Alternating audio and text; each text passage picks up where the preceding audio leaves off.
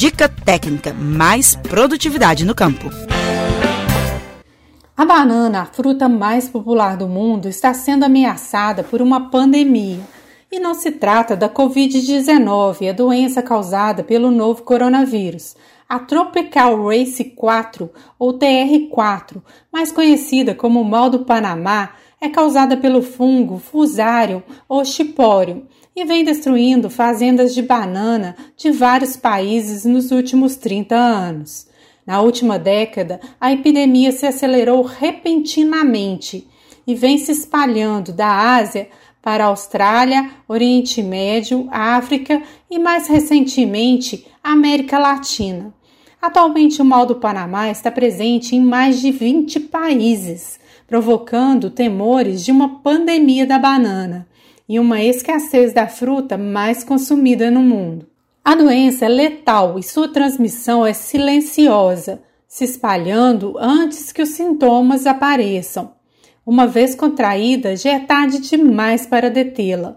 Não há cura. Por isso, os produtores brasileiros de banana e as autoridades sanitárias estão em alerta máximo. Eu sou a Flávia Freitas, jornalista da Emater MG, e na dica técnica dessa semana, o coordenador estadual de fruticultura da empresa, Denis Sanábio, detalha os sintomas do mal do Panamá e indica os cuidados para evitar a contaminação pela raça 4, que é muito mais agressiva e pode eliminar uma lavoura em pouco tempo. Vamos falar um pouquinho do mal do Panamá, que é, é causado por um fungo, que é o Fusarium oxiosporo. Ele é uma, ela é uma doença que não tem assim um cuidado, não tem um, um, um tratamento efetivo que a gente faça e, e cure, né? É, as folhas, os sintomas é muito típico da gente perceber se é ou não o mal do Panamá, se trata ou não do mal do Panamá. As folhas vão amarelando por inteiro, Tá? É, há rachaduras no tronco, há uma, um crescimento desordenado, né, um distúrbio fisiológico, um crescimento desordenado, o tronco começa a rachar. E se a gente fizer um, um, um corte no tronco, ali no pseudocaule, a gente consegue perceber necroses na, na, nos tecidos, um escurecimento. E uma outra característica muito, muito perceptível visual, né, um diagnóstico visual, é que a, a planta fica parecendo como um guarda-chuva fechado, com as folhas para baixo. Então a gente é uma doença que não tem cura, a gente tem que ter todo cuidado.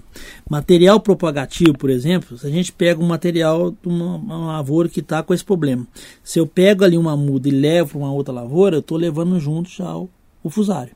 Então nós temos aí esse problema sério, é uma doença que não tem um, um controle definitivo, um controle químico. Nós temos que ter alguns cuidados como manejo da lavoura, como não utilizar mudas, utilizar variedades resistentes à doença, né? E nós estamos agora tá passando por esse momento aí de não trazermos, ainda não tem no país, né, a raça 4 da doença, a raça 4T tropical, né, de T de tropical, que nós não temos ainda no, no, no país aqui, mas temos em países vizinhos. Então, temos que tomar todo cuidado né, o máximo possível para que esse fungo não venha para cá através de materiais propagativos, através de, de, mudas escondidas e por aí vai, né? Para que nós nós somos um país terceiro maior produtor de banana, né? Aqui em Minas Gerais nós temos um estado muito produtivo, uma área muito considerável de banana. Imagina se vem um fungo desse aqui, o problema social é, econômico, financeiro é grande. Então, o país como um todo tem que tomar cuidado. Muda hoje é ponto crucial. Em qualquer, em qualquer área da fruticultura é ponto crucial. Eu não posso errar na questão muda. A muda, ela tem a carga genética, ela tem a questão de resistências a pragas, a doenças.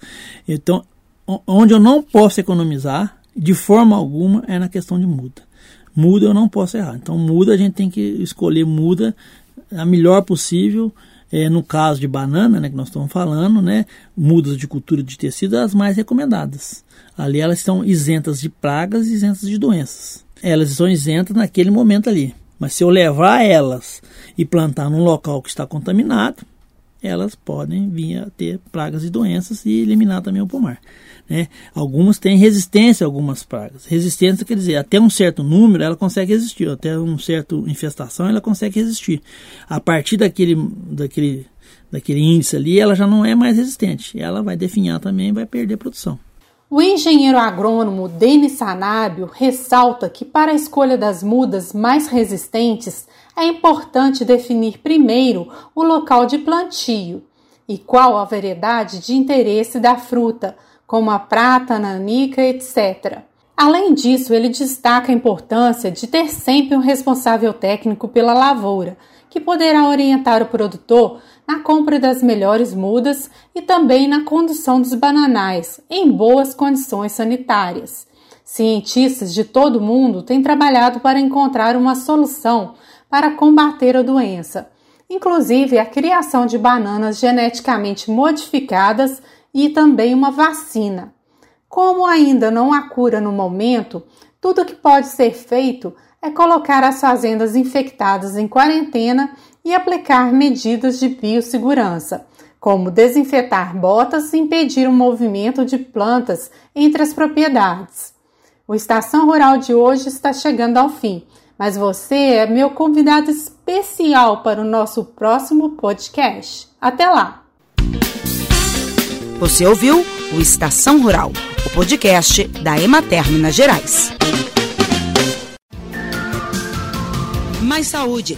Faça sua parte contra o coronavírus. Olá. Vivemos uma crise muito séria na saúde pública. Enfrentamos um inimigo invisível, o novo coronavírus. Ele causa a doença Covid-19, que vem provocando centenas de milhares de mortes em todo o mundo. Enquanto os cientistas não descobrem uma vacina para nos imunizar, a melhor proteção é reduzir a disseminação do vírus. E isso é responsabilidade de cada um de nós. Sempre que possível, fique em casa. Mas, caso tenha que sair, use máscara de proteção para cobrir bem o nariz e a boca. Outras ações importantes são higienizar frequentemente as mãos com água e sabão ou álcool em gel a 70%. E não toque com as mãos no rosto. Se cuide e proteja quem você ama. Mais saúde. Faça sua parte contra o coronavírus.